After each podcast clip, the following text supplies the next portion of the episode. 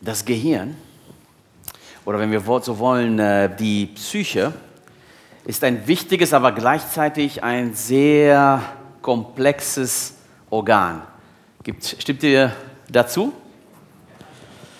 Wie viele von euch wissen, was es bedeutet, von äh, völlig irrationalen Gedanken ein Stück weit ähm, überwältigt zu sein? Von Gedanken, die dann voll von Ängsten oder Sorgen sind. Vielleicht sogar zu dem Punkt, dass sie uns total komplett blockieren können. Und diese Ängste, die können aus verschiedenen Gründen hervortreten. Äh, zum Beispiel, vielleicht bist du ein Schüler und hast Angst bei der nächsten Prüfung oder bei der nächsten Klassenarbeit eine schlechte Note zu bekommen. Oder vielleicht seid ihr Eltern eines Teenagers und äh, seine Bewältigung, den Umgang mit ihm oder mit ihr bereitet euch einfach nur äh, Sorgen und ihr wisst nicht, wie ihr damit umgehen sollt. Ne? Ihr, habt Sorgen um, um, um ihre oder um seine Zukunft. Oder vielleicht plagen dich finanzielle Probleme. Du hast Angst vor einem Bescheid, der vielleicht kommen könnte, vor, oder eine Rechnung, die du vielleicht nicht bezahlen kannst. Oder du machst dir Angst um deinen Gesundheitszustand. Du weißt, dass es mit dir irgendetwas nicht stimmt, aber du hast Angst, vielleicht zum Arzt zu gehen oder vielleicht sind es verschiedene Kombinationen ne? aus äh, dieser eben erwähnten Dinge.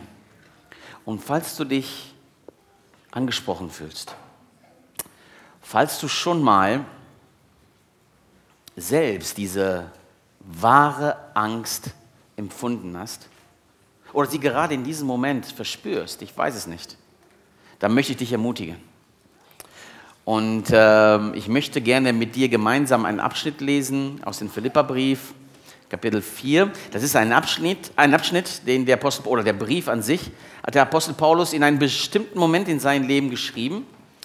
Ja, wo er auch vielleicht von Sorgen geplagt sein konnte, denn er befand sich unter Hausarrest in Rom.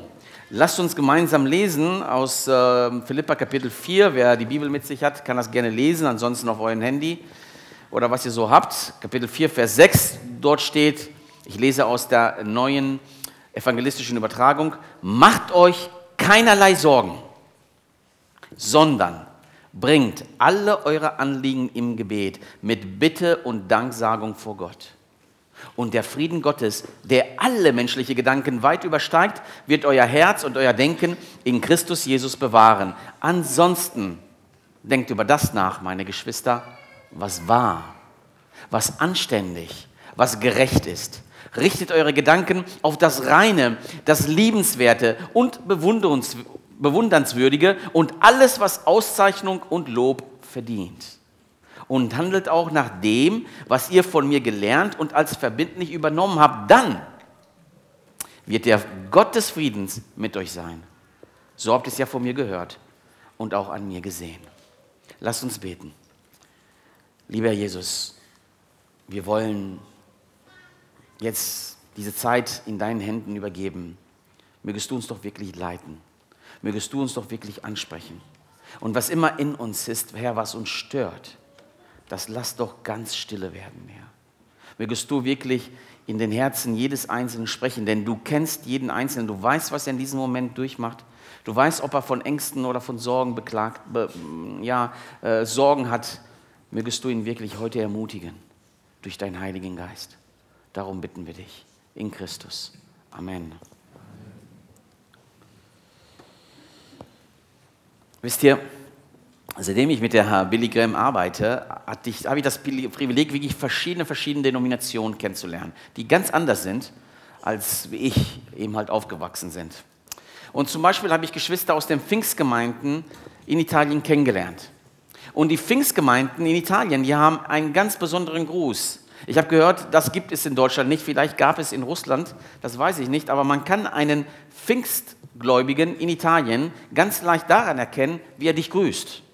Denn er grüßt dich nicht einfach mit guten Tag, sondern er grüßt dich mit Pace, Frieden. Ja, jedes Mal, äh, wenn er dich sieht, dann sagt er Friede, ne? Friede, Antonio, Friede. Und wenn er, dich, wenn er sich von dir verabschiedet, dann sagt er auch Friede. Und das ist ein gutes Erkenntniszeichen. Wenn du nämlich nicht antwortest, weiß er sofort, aha, das ist kein, kein Pfingstbruder. Äh, ne? ich, ich fand diesen Gruß eigentlich auch ziemlich interessant, auch wenn vielleicht in manchen Fällen fand ich das ein bisschen ähm, übertrieben, aber beim Nachdenken darüber ist mir eigentlich aufgefallen, oder ich habe erkannt, dass es tatsächlich was sehr Schönes ist. Denn äh, wenn man das so interpretiert, wie wir es gerade gelesen haben im Philipperbrief, ich glaube, es gibt doch nichts Schöneres, als einen anderen Menschen den Frieden Gottes zu wünschen, oder? Wir alle brauchen Frieden. Jeder von uns. Wir sehen uns eigentlich danach, diesen besagten Frieden tief in unseren Herzen zu spüren. Deshalb dachte ich mir, mit Erlaubnis äh, von den Ältesten hoffentlich etwas Besonderes heute zu machen. Vielleicht könnt ihr mal kurz alle mal aufstehen und für 30 Sekunden, eine Minute einfach Steht ruhig auf, steht ruhig auf. Vielleicht könnt ihr eigentlich äh, zu, den, zu, zu denjenigen, der neben euch ist oder mm, ein paar Meter weiter, einfach hingehen zu grüßen und ihn wirklich vom Herzen den Frieden Gottes wünschen. Bitte.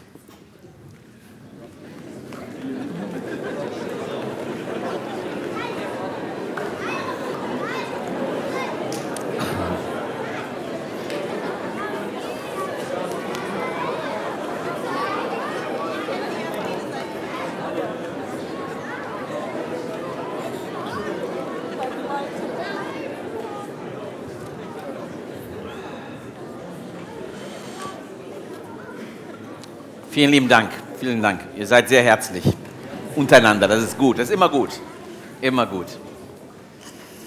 Wisst ihr, als ich zur Schule ging, gab es einige Fälle, ein, äh, gab es einige Fächer, das war sicherlich nicht Deutsch, äh, die ich mehr mochte als andere. Zu meinem, zum Beispiel äh, mochte ich sehr Geschichte und äh, Geografie, Erdkunde. Ähm, aber dann gab es auch andere Fächer, ja, die mir nicht so besonders begeisterten. Ne? Und eins davon war sicherlich Biologie. Deshalb kommt jetzt ein kleiner Disclaimer. Wenn ich euch jetzt etwas über die menschliche Anatomie erzählen werde, bedeutet das nicht, dass ich ein Experte bin. Bin ich auch nicht. Ich bin absolut kein Experte in menschliche Anatomie. Aber ich möchte gerne etwas mit euch teilen, was ich gelesen habe und auch ein Stück weit recherchiert habe und mir wichtig wurde in Bezug auf unser Gehirn. Wusstet ihr, dass Gott uns mit einer Schutzvorrichtung in unserem Gehirn erschaffen hat, die Amygdala heißt? Amygdala, glaube ich auf Deutsch. Ja? Amygdala oder Amygdala. Und laut Wikipedia ist die Amygdala an, an emotionalen Reaktionen äh, sowie die Speicherung von Gedächtnisinhalten beteiligt. Aber warum ist es eine Schutzvorrichtung? Das ist gerade das Interessante. Weil jedes Mal, wenn wir in einer besonders gefährlichen oder potenziell gefährlichen Situation uns begeben, da schüttet die Amygdala sofort starke Dosen von Adrenalin in unser Gehirn, um uns zu warnen und zu sagen, sei vorsichtig, sei wachsam, flieh, wenn du musst. Zum Beispiel in Italien, gerade in Süden Italien, wo wir ja lange Zeit gelebt haben, gibt es auch giftige Schlangen. Hier nicht, aber in Italien schon. Und wenn wir eben halt eine giftige Schlange sehen, oder wenn du so bist wie ich, wenn du irgendein Tier siehst, was einer eine, eine Schlange ähneln könnte, dann äh, verursacht die Amygdala in unserem Gehirn ein Gefühl von Angst und Unruhe, um uns von der möglichen Gefahr zu warnen, sozusagen. Ne? Oder wenn du vielleicht nachts ein Geräusch hörst, wie es äh, Dolores und mir ähm, vor, wirklich vor kurzem erst äh, passiert ist. Wir hörten mitten in der Nacht ziemlich laute Geräusche. Und die kamen aus dem mm, Garten des Nachbarns. Unsere Hunde fingen an, wild zu bellen. Dann haben wir auch sowas gesehen wie Lichter, die uns, es kam uns vor, wie Taschenlampe. Meine Frau hat mich sofort äh, geweckt.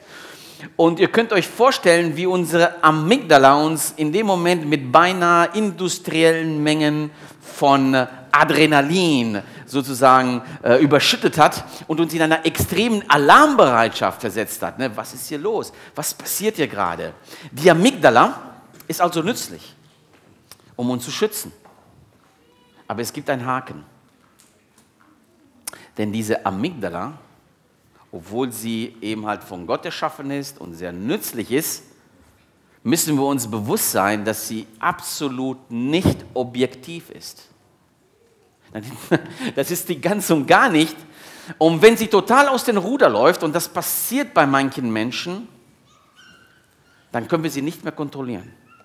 Und dann kann es sogar so weit gehen, dass man sie nur mit bestimmten Medikamenten wieder unter Kontrolle halten muss, weil wir wahrscheinlich so stark in einen äh, in, in einer Situation verfallen sind, dass wir Depressionen bekommen, ständig mit Angstzuständen zu tun haben, ja, und äh, praktisch äh, ja, diese, diese Adrenalin nicht mehr unter Kontrolle haben und wir müssen dann bestimmte äh, Medikamente in uns hineinführen, ähm, damit wir das wieder unter, bekommen, unter Kontrolle äh, bekommen und damit, damit wir uns wieder beruhigen. Aber so weit sollten wir es eigentlich gar nicht kommen lassen. Zurück zur fehlenden Objektivität der Amygdala. Wisst ihr, die Menge der Adrenalin, die, die, die sie in unser Gehirn pumpt, hängt davon ab, wie wir sie im Laufe der Zeit programmiert haben. Was meine ich damit? Die Amygdala unterscheidet zum Beispiel nicht, ob das Geräusch, was wir gerade gehört haben, tatsächlich von einem Dieb kommt oder ob es einfach nur die Katze war vom Nachbarn, die sich entschlossen hat, unsere Hunde zu ärgern und sie mitten in der Nacht eben halt äh, äh, zu, zu wecken. Außerdem reagiert sie immer proportional zu dem, wie ich gerade gesa gesagt habe, wie, was wir eben halt in unserer Vergangenheit, in unser Leben so alles erlebt haben. Zum Beispiel, wenn ich als junges Kind von einem Hund gebissen wurde, dann werde ich höchstwahrscheinlich auch als Erwachsener Angst, Angst von Hunden haben weil ich ein Trauma erlebt habe. Ne? Und dann ist es ganz egal, dass der Hundebesitzer mir sagt, mal, das ist der Hund, das ist ein äh, zahnloser, blinder Zwergpudel, von dem brauchst du keine Angst haben. Unsere Amygdala wird uns immer wieder sagen, nein, das ist ein wilder Rottweiler und du sollst davor Angst haben. Okay? Und die Konsequenzen einer fehlerhaften Programmierung der Amygdala ist ein Problem, mit dem viele von uns zu kämpfen haben. Was sind deine Ängste? Welche Nachricht löst in dir Ängste und Sorgen aus, bis du nachts nicht mehr schlafen kannst? Was oder wer stürzt dich in einer völligen Verzweiflung? Wenn das passiert, wenn wir in Verzweiflung und Angst fallen, erlauben wir unseren Verstand, in einer bestimmten Richtung zu rennen,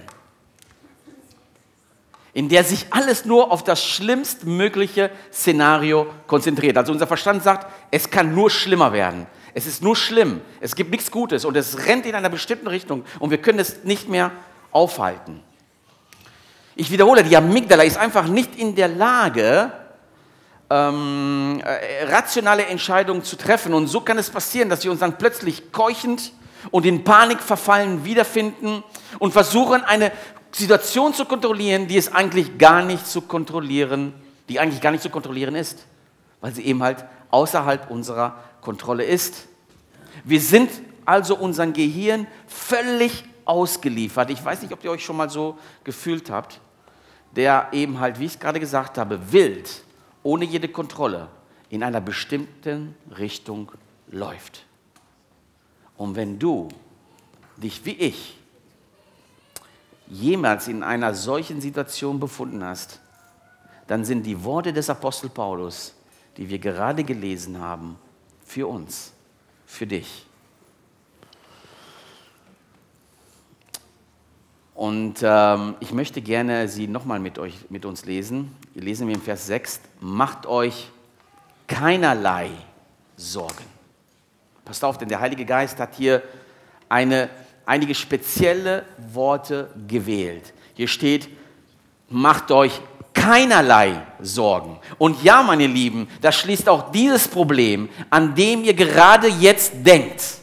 Auch dieses Problem, auch über dieses Problem sollt ihr euch keine Sorgen machen.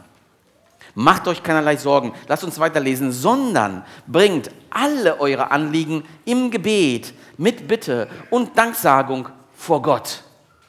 Ihr Lieben, das bedeutet, dass alles, was euch in diesem Moment quält, alles, was euch in diesem Moment durch den Kopf geht und der Mittelpunkt eurer Gedanken ist, ist im gleichen Moment auch im Mittelpunkt des Herzens Gottes. Du bist ihm wichtig. Du bist ihm wichtig.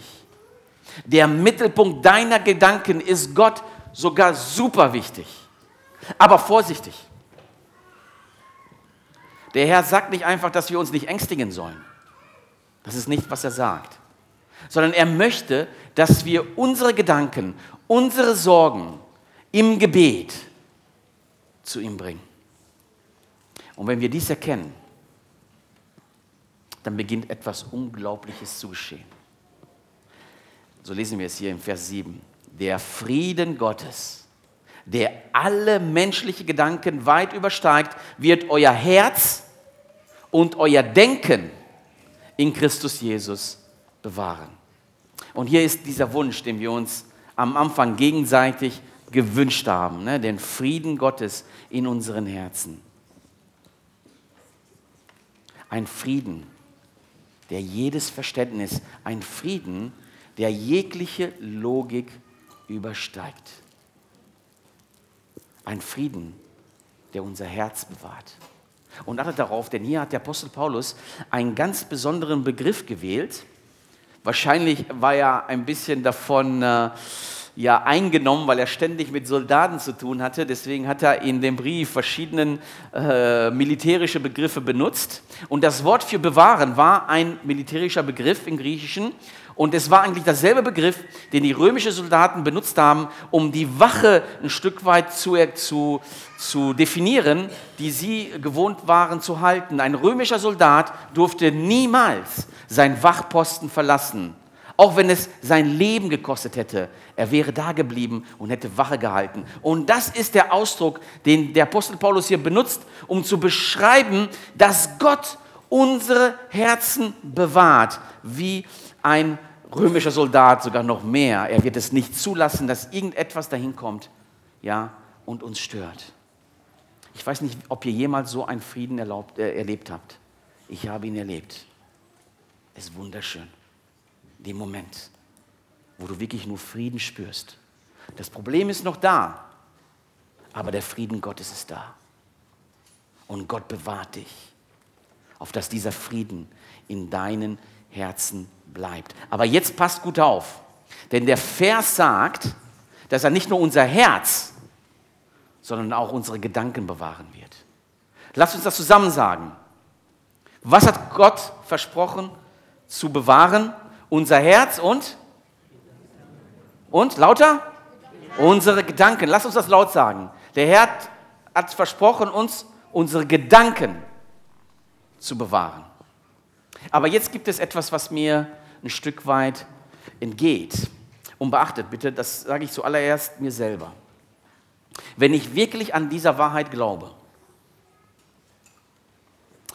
warum Warum unterschätzen wir dann die, als gläubige Menschen dann die Kraft und die Effektivität des Gebets? Wie oft haben wir diesen folgenden Satz gehört? Jetzt bleibt uns nur noch zu beten. Das Einzige, was wir jetzt tun können, ist beten. Aber wie? Das Einzige oder das Letzte. Als ob es irgendwie der letzte Ausweg wäre. Jetzt können wir nichts mehr machen. Was machen wir? Ja, beten wir. Das ist es nicht. Das Gebet ist nicht unser letzter Ausweg. Es ist nicht unsere letzte Option, sondern im Gegenteil, es ist unsere erste Ressource. In Hebräer 4, Vers 16, ich lese das ganz schnell vor, lesen wir, darum wollen wir mit Zuversicht vor den Thron unseres überaus gnädigen Gottes treten, damit wir Gnade und Erbarmen finden und seine Hilfe zur rechten Zeit empfangen. Warum können wir oder sollen wir uns mit Zuversicht nähern, um Barmherzigkeit zu empfangen, um Gnade zu finden, zur rechten Zeit oder wie es in einer anderen Über Über Übersetzung steht, im Augenblick der Bedrängnis, im Augenblick der Not, dann können wir mit vollem Vertrauen zum Thron der Gnade kommen, um eben halt Barmherzigkeit und Gnade zu empfangen. Liebe Geschwister, warum wollen wir unsere Kämpfe alleine ausfechten? Warum auf Gnade und Barmherzigkeit verzichten? Warum? Aber Vorsicht nochmal, es gibt auch hier eine Klausel. Denn der Herr will, dass wir uns ihm im Vertrauen nähern. Nicht in Zweifeln, sondern im Glauben. Jakobus schreibt im Kapitel 4 von seinem Buch, von seinem Brief, ihr habt nichts, weil ihr nichts darum bittet, weil ihr nicht darum bittet. Und in Kapitel 1 in Jakobus lesen wir, doch wenn er diese Bitte, also wenn wir diese Bitte vorbringen, so sollen wir das mit Gott Vertrauen tun und, sich, und uns keine Zweifel hingeben. Denn ein Zweifler ist nämlich wie eine vom Wind gepeitschte, hin und her wogende Meereswelle. Ein solcher Mensch kann nicht erwarten, etwas vom Herrn zu empfangen. Das Gebet entfachtet immer, immer Kraft. Ich glaube total an das Gebet. Ohne Gebet geht gar nichts. Gar nichts. Das ist auch was ich, und ich will jetzt hier keine Werbung für Franklin Graham machen, absolut nicht, aber ich habe ihn persönlich kennengelernt und es ist ein unglaublicher, er ist ein unglaublicher, demütiger Mensch. Und als ich mit ihm sprach, was mir auffiel war, ich habe ihn auch gesehen, wie er predigt, er ist nicht sein Vater. Sein Vater war unglaublich. Jeder von uns, der predigt, hat ihn irgendwie ein Stück weit als Vorbild gesehen. Ne? Keiner, also wenige nur haben diese Gabe, die der Billy Graham hatte. Und Franklin hat diese Gabe nicht.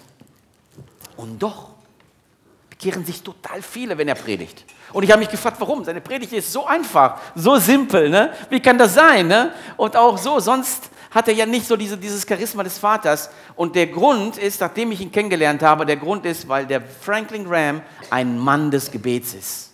Ein Mann des Gebets, der ständig betet und sich unter die Kraft des Heiligen Geistes stellt und weiß, dass er schwach ist, aber Gott mächtig. Das Gebet entfachtet immer Kraft, aber nur, wenn es im Glauben getan wird. Wenn wir tatsächlich daran glauben, dass Gott wirken wird. Nun bewegt das Gebet aber nicht nur Gottes Herz, sondern passt auf nochmal, es verändert sogar die Funktionsweise unseres Gehirns. Und das ist sehr faszinierend, denn jahrzehntelang glaubten Neuro Neuro Neurologen, dass sich unser Gehirn nicht mehr, nicht, nicht mehr weiterentwickelt in dem Moment, wo wir das Teenageralter äh, erlangen. Ne? So wie unser Körper sich vielleicht nicht mehr, nicht, nicht größer wächst, sozusagen. Ne? Wir, wir wachsen eher in der, in der Weite, aber nicht mehr in der Höhe. Ähm, äh, so haben sie geglaubt eben halt, dass unser Gehirn sich auch nicht mehr weiterentwickelt. Und heute, mit neuen Forschungen, haben sie neue Erkenntnisse bekommen und ich bin sehr glücklich darüber. Denn meine Güte, wenn ich immer noch so denken würde wie, äh, wie im Teenageralter, das wäre nicht so gut. Ne? Denn ich hatte damals nicht unbedingt so gute äh, Gedanken. Ne? Nein, unser Gehirn entwickelt sich weiter. Und, und äh, es programmiert sich sogar immer weiter. Auf subjektive Art und Weise. Je nachdem, was wir für Inputs und Erfahrungen wir in unser Gehirn ähm, hineingeben, so verändert sich auch unser Gehirn. Aber jetzt gibt es eine weitere neue Entdeckung, und die ist wirklich unglaublich, sehr interessant, die ich gerne mit euch teilen möchte, die ist von, äh, von der Frau Dr. Carolyn Leaf. Ähm, sie sagt, es wurde festgestellt, dass zwölf Minuten tägliches konzentriertes Gebet über einen Zeitraum von acht Wochen das Gehirn so stark verändern kann, dass diese Veränderungen durch ein Gehirnscan nachgewiesen werden können. Wow! Das Gebet verändert sogar unser Gehirn. Mit anderen Worten, das Gebet, das Gebet erneuert unseren Verstand, wie wir es in der Bibel auch lesen.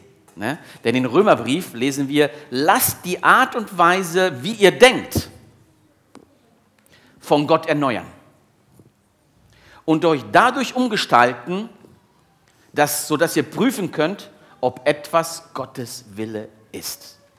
Die meisten Probleme, die wir haben, liebe Geschwister, hängen davon ab, wie wir denken. Wie wir glauben, dass unser Gehirn ein Stück weit ja uns treibt. Und Gott sagt, ihr könnt das verändern. Ihr könnt das verändern. Ihr könnt euer Denken verändern lassen. Und praktisch brauchten wir eigentlich keinen Neurolo Neurologen, um uns etwas zu sagen oder zu bestätigen, was die Bibel schon immer gelehrt hat. Aber diese Nachricht ist sicherlich auch eine Ermutigung für uns. Aber nun, wenn ich wirklich diese Wahrheit tatsächlich glaube, wenn ich glaube, dass dieser netter, dass, dieser, dass, dieser, dass diese Verse nicht nur ein netter Slogan ist, den ich mir irgendwo an, äh, an der Wand aufhängen kann, wenn ich wirklich daran glaube, dass es tatsächlich und wirklich Gottes Worte sind, warum werden wir dann immer wieder von Ängsten geplagt? Warum sind wir denn oft so ängstlich? Nach dem, was wir bis jetzt gelernt haben, wurden wir in gewisser Weise von unserer Amygdala gekapert, die uns zwingt, vorsichtig zu sein, die uns zwingt, uns Sorgen zu machen, die uns um zwei Uhr morgens weckt. Ich weiß nicht, ob, ich, ob euch das schon mal passiert ist und, euch, und uns eintrichtert, dass wir wegen dieses bestimmte Problem nicht schlafen dürfen. Nicht schlafen dürfen, sondern wir sollen uns ständig Sorgen machen. Ne? Das Gehirn ständig an. Wir schaffen es nicht, es irgendwie auszumachen. Und, und wir sollen uns über dieses Problem Gedanken machen, denn wenn wir das, über das wir absolut keine Kontrolle haben, das ist nämlich auch wichtig, denn wenn wir es nicht tun, wenn wir uns keine Sorgen machen, dann laut Amygdala könnte uns höchstwahrscheinlich dieses Problem zerstören. Kommt dir das bekannt vor? Ich werde jetzt etwas sagen, das vielleicht etwas unorthodox klingt, aber wahr ist vielleicht auch ein bisschen hart. Die Bibel bezeichnet dieses Verhalten, also das, was ich soeben dargestellt habe, als Sünde. Es ist Sünde. Und nochmal, das mag vielleicht hart klingen, aber lass uns kurz darüber nachdenken. Wenn wir die, Begriff, wenn wir die Begriffe Angst gepaart mit Sorgen definieren wollen, wollen, könnten wir wirklich sagen, dass es der geistige Zustand eines Menschen ist, der sich weigert, Gott zu vertrauen. Das bedeutet, dass wenn wir weiter in einem ängstlichen Zustand leben, es so ist, als ob wir den folgenden Satz sagen würden, Gott, ich vertraue dir nicht. Ich glaube nicht, dass du dieses Problem lösen kannst. Ich glaube nicht an deiner Güte in dieser Situation. Ich glaube nicht, dass ich tatsächlich diesen Frieden in meinem Herzen spüren kann, von dem du sprichst. Und wisst ihr, auch ich habe mich schon oft dieser Sünde schuldig gemacht. Die Angst tut dies. Sie untergräbt unser Vertrauen in Gottes Güte. Oft ist es ja so, dass wenn wir uns in einer bestimmten Situation befinden, uns in einer schwierigen Lage befinden, wir uns fragen, ob es tatsächlich im Himmel Liebe gibt. Und Angst löst immer ein Schwan, Schwarm von Zweifeln aus. Und damit auch Wut und innere Unruhe. Habt ihr jemals geglaubt, dass sich der Herr nicht um eure Probleme kümmert? Ihr Lieben, hört zu. Christus kümmert sich sehr wohl um dich. Sehr wohl um dich. Er ist daran interessiert, was du in diesem Moment denkst, was du spürst, was du fühlst. Ungeachtet, was du denkst, ist Christus an dich interessiert und er liebt dich.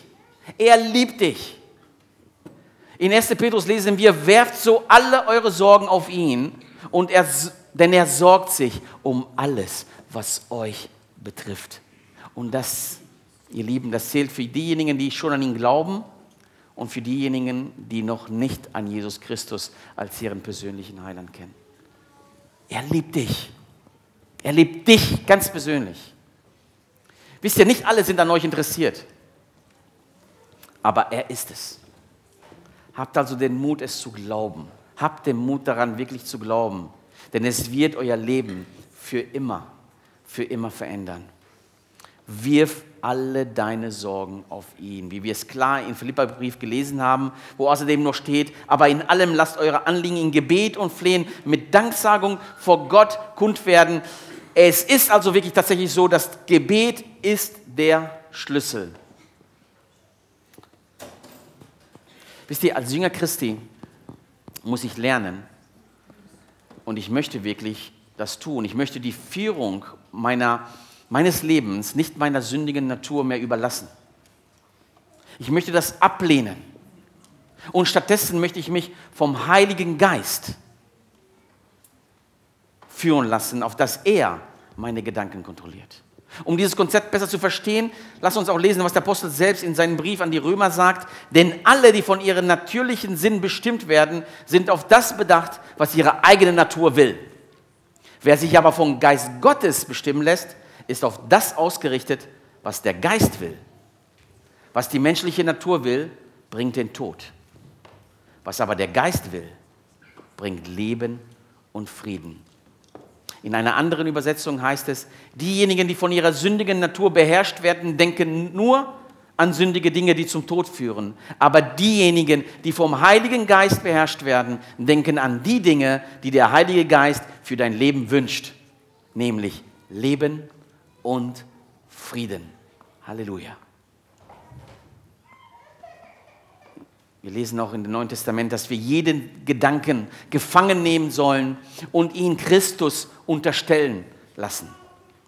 Mit anderen Worten ist es so, als ob wir unsere Amygdala bei der Schlinge packen und sagen, es ist in Ordnung, dass du mich warnen möchtest, aber ich werde nicht zulassen, dass du meine Gedanken kontrollierst. Ich entscheide mich dafür, alle meine Ängsten in Glauben an Christus abzugeben. Ich entscheide, ich entscheide mich zu glauben. Ich entscheide mich zu vertrauen. Ich werde nicht zulassen, dass meine sündige Natur mich kontrolliert. So wie wir es gelesen haben. Denken wir stattdessen über das nach. Oder seid Teil eurer Gedanken das, was wahr, was anständig und gerecht ist Richtet eure Gedanken auf das Reine, das Liebenswerte, Unbewundernswerte, auf alles, was Auszeichnung und Lob verdient und handelt auch nach dem, was ihr von mir gelernt und als verbindlich übernommen habt. Dann wird der Gott des Friedens mit euch sein. Stell dir ein Leben vor, wo du auf jedes Problem mit Vertrauen reagierst. Stell dir ein Leben vor, was vollkommen frei ist von jeglicher Angst. Stell dir ein Leben vor, wo dein Herz keine Schatten hat. Stell dir solch ein Leben vor. Stell dir ein Leben vor, wo dein Herz und deine Gedanken von Jesus Christus selber bewacht werden. Ich wollte einige Kisten mitnehmen, aber das, das funktionierte nicht. Ähm, stellt euch einfach mal vor, ich habe hier zwei Kisten hier. Ne? Eine ist ein bisschen größer und da steht drauf Gott. Und eine ist etwas kleiner und da stehen drauf Sorgen. Und ich habe in, in, den, in der Sorgenkiste, da habe ich viele Steine drin. Und äh, das ist etwas, was ihr, ihr seid Russlanddeutsche, ihr könnt gut basteln. Vielleicht könnt ihr euch das zu, zu Hause aufbauen. Das sind schöne äh, Kisten. Und vielleicht auf den Steinen, da schreibt ihr drauf eben halt... Äh, was eure Sorgen vielleicht so sind, was euch Sorgen macht, vielleicht Kinder oder andere Sachen, weißt du, und die tut ihr in der Sorgenkiste rein. Und wenn ihr dann betet, dann hilft das, dass ihr einfach die Sorgen nimmt und in der Gotteskiste reintut. Ne? Eins nach dem anderen. Und das Gute daran ist, dass wenn ihr euch dann wieder Sorgen macht, dann müsst ihr so konsequent sein, dass ihr sagt, okay, ich nehme sie jetzt aus der Gotteskiste wieder raus und tue sie wieder zurück in meiner Sorgenkiste. Ich glaube, da kann man sich das ein bisschen vorstellen, dass es eigentlich unlogisch ist. Ne? Wenn ich sie doch schon vorher in der Gotteskiste reingepackt habe, warum soll ich es wieder rausnehmen und in meiner Sorgenkiste reinnehmen? Und wisst ihr, es gibt verschiedene Dinge, die mir Angst machen. Meine Töchter zum Beispiel. Es gibt so viele Gefahren, in der sie geraten können. Und es hilft nicht, wenn gerade eine meiner Töchter über 11.000 Kilometer entfernt von mir wohnt. Ne? Und wenn du ein Vater oder eine Mutter bist, dann weißt du, was ich meine. Oder ich mache mir Sorgen um meine finanzielle Verantwortung. Es gibt Zeiten, in denen ich nicht weiß, ob ich es schaffen werde, zu, vor allen Dingen in der Zukunft, weil wir in einer Le Welt leben, wo es absolut keine Stabilität gibt. Und dann gibt es noch andere Sachen, die mir Sorgen machen. Aber was sollte ich dann tun? Wie soll ich dann mit meinen Sorgen umgehen? Soll ich tatsächlich ständig die, äh, diese Kisten hin und her schieben und die Sorgen von einer Kiste zum, zur anderen tun? Ähm, ich schlage eine bessere Lösung vor. Ich habe euch ja gesagt, dass die eine Kiste größer ist und die andere ist kleiner. Ne? Also stellt euch diese Kisten immer noch vor. Und anstatt meine Sorgen Gott zu überlassen, möchte ich etwas Größeres tun, etwas Radikaleres. Ich nehme die Kiste mit den Sorgen und ich nehme sie und ich tue sie komplett in Gottes Kiste, sodass sie komplett in der Gotteskiste verschwindet. Ich möchte nicht nur meine Sorgen, meine lieben Geschwister, ich möchte Gott mein Leben übergeben. Mein komplettes Leben. Ich möchte jegliche Kontrolle von mir wegnehmen und sie Gott geben. Wie wir in Kolosser lesen, denn ihr seid gestorben und euer Leben ist zusammen mit Christus verborgen in Gott. Ich möchte, dass ihm alles gehört. Und dass alles von ihm und von ihm kontrolliert wird. Ich möchte volles Vertrauen in Jesus Christus haben, weil ich mit ganzem Herzen glaube, dass er gut ist und treu. Ich möchte, dass mein Glauben nicht nur ein Slogan ist. Ich möchte, dass mein Glauben nicht nur ein tolles Lied ist, sondern ich möchte, dass mein Glaube echt ist in Christo Jesu. Jemand könnte sagen, und ich schließt auch meine Amygdala mit ein, jeder sagt das auch, das ist aber eine unverantwortliche Einstellung. Zu glauben, dass wir uns um nichts mehr Sorgen machen, äh, zu brauchen, brauchen. Aber was ich sagen möchte, ist, dass wir nur das tun können, was wir tun können. Richtig? Den Rest müssen wir Gott überlassen. All das, was außerhalb unserer Kontrolle ist, müssen wir Gott überlassen.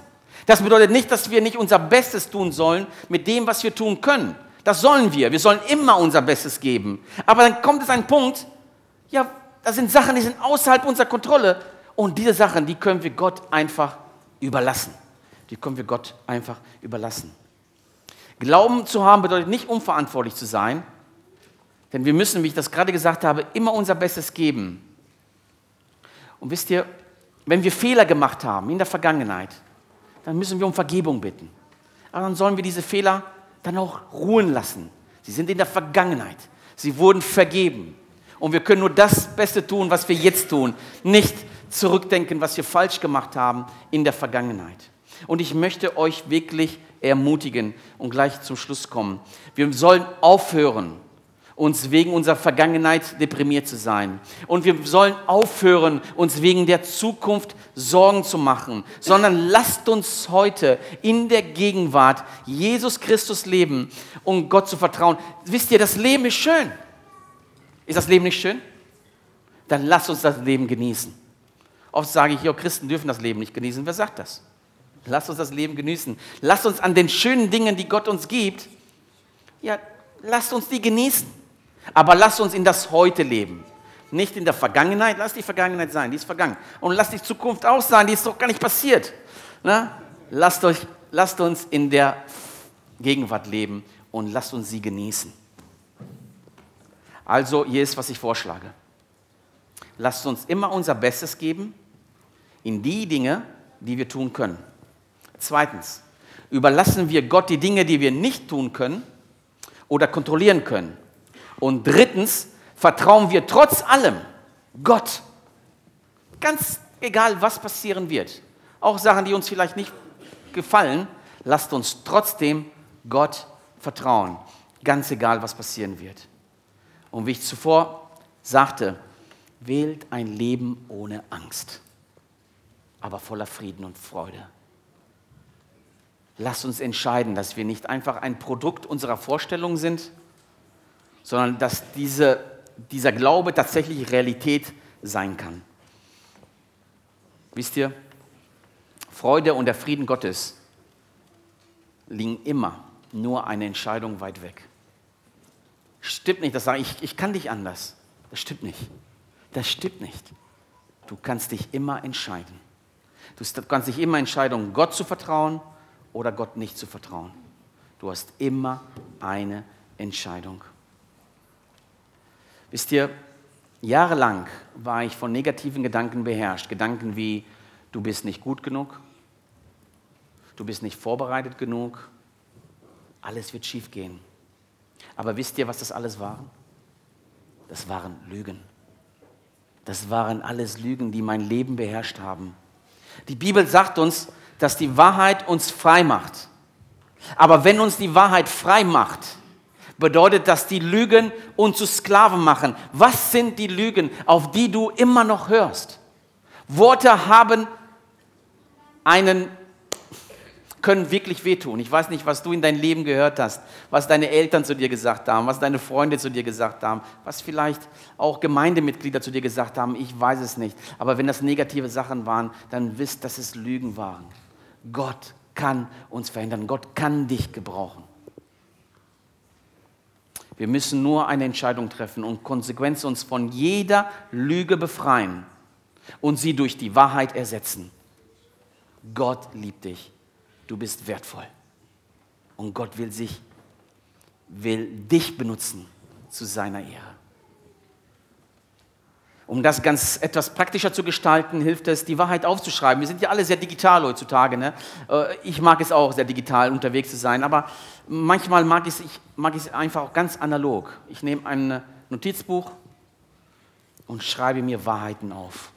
Bibelverse, die schreibe ich mir auf. Gerade in dem Moment, wo ich Zweifeln habe, dann schreibe ich mir Wahrheiten auf. Eine nach der anderen Bibelverse, die mir wichtig sind in meinem Leben.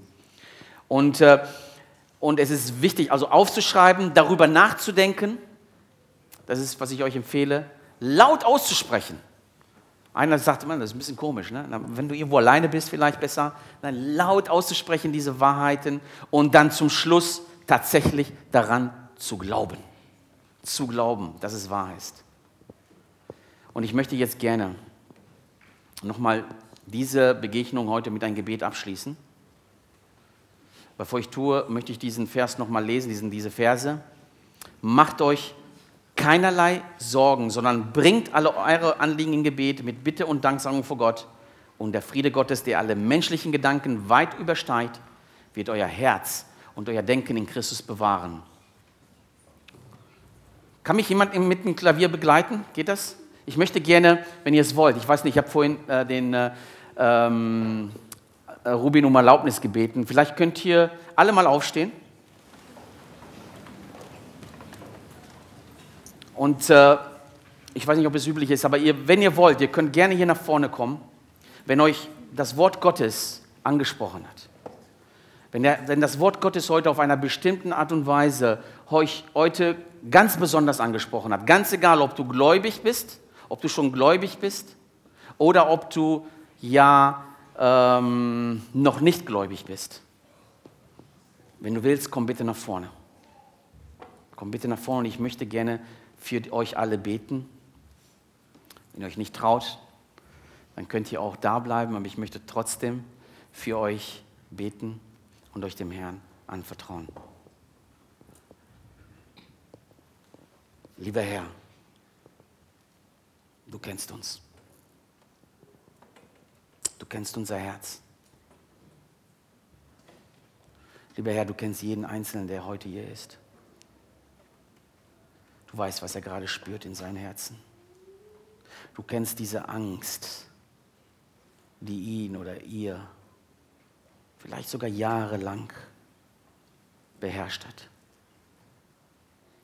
Du kennst, Herr, denjenigen, der dich noch nicht kennt der dich noch nie angenommen hat. Herr, du kennst denjenigen, der, den du heute durch deinen Heiligen Geist angesprochen hast. Herr, wir danken dir, dass du uns liebst, dass du mich liebst, Herr. Ich danke dir von ganzem Herzen dafür. Herr, und ich bitte dich einfach, dass wir, ja, dass du uns diese Kraft, die innerliche Kraft gibst, uns wirklich uns vollkommen dir zu ergeben und zu sagen, Herr, ich möchte von heute an mein Leben ganz dir übergeben. Ich möchte von heute an die Kiste meines Lebens komplett in dir verschwinden lassen. Ich möchte, dass du komplett mein Herr wirst. Und ich möchte dir alles übergeben. Alles komplett. Ich möchte mich total dir übergeben. Herr, und ich danke dir, dass wir in Glauben glauben dürfen, dass du uns voll annimmst. Dass du uns deine Liebe vollkommen zeigst. Dass du uns errettest. Dass du uns einen Neubeginn schenkst. Und dafür danken wir dir im Namen Jesu Christi. Herr, danke, Herr, für das, für das, dass wir wirklich daran glauben dürfen. Dein Name sei gepriesen. In Christus Namen. Amen. Amen. Rubin hat mich noch gebeten, für eure Gemeinde zu beten. Das will ich dann auch gerne tun. Lieber Herr, ich möchte dir wirklich nochmal von ganzem Herzen für diese Gemeinde danken. Herr, danke wirklich für all das, was du in all diesen Jahren getan hast. Danke, Herr, dass du sie gesegnet hast. Danke für das ähm, Café Kostbar. Danke, Herr, für die Pläne, für, die neuen, für den neuen Gemeindesaal. Danke, dass hier so viele sind, dass sie gar nicht mehr im Saal passen. Danke für die Kinder, Herr, so wunderschön zu hören, wie sie singen, wie sie Freude haben. Danke für die Jugendgruppen, die weiterhin laufen in all diesen Jahren. Herr, danke, dass du sie bewahrt hast. Und ich möchte dich einfach darum bitten, dass du weiterhin bei ihnen bist, dass du sie segnest. Ja, schenke ihnen wirklich die, die Leute, die sie brauchen für den Gemeindebau, die Mittel, die sie brauchen, um diesen Gemeindebau zu erbauen. Ja, es wird ein sehr schönes Gemeindehaus, davon bin ich mir sicher. Ja, und ich freue mich schon, wenn es fertig ist, der, wo zu deiner Ehre gearbeitet wird. Ich bitte dich für diese Gemeinde, dass du ihre Ehen schützt, Herr, dass du bei ihnen bist dass du die jungen Ehen vor allen Dingen schützt, dass du die Familien schützt. Wir bitten dich nochmal ganz besonders für den kleinen Amos. Segne du ihn, Herr. Ähm, beschütze du ihn, Herr. Heile du ihn komplett, Herr. Dafür bitten wir dich. Wir bitten dich für die Eltern von den kleinen Amos, dass sie ruhig werden in dir, Herr. Ja, im Namen Jesu Christi bitten wir dich um all diese Dinge. Ja, wir bitten dich um äh, Wachstum, um noch mehr Menschen, Herr. Du kennst die alle. Ich bitte dich um unsere, um die Ältesten, die hier sind. Du weißt, dass es oft nicht einfach ist, dass es eine schwere Last auf sie liegt, dass die Arbeit sehr, sehr, sehr, sehr, sehr, sehr gravierend ist. Ein Leiter einer solchen großen Gemeinde, segne du sie alle ganz, ganz besonders. Gib ihnen Kraft, Herr. Gib ihnen Weisheit. Gib ihnen Freude auch an ihrer Arbeit. Beschütze ihre Familien, Herr, ihre Kinder. Wir bitten dich dies in Jesu Namen. Dein Name sei gelobt. Amen.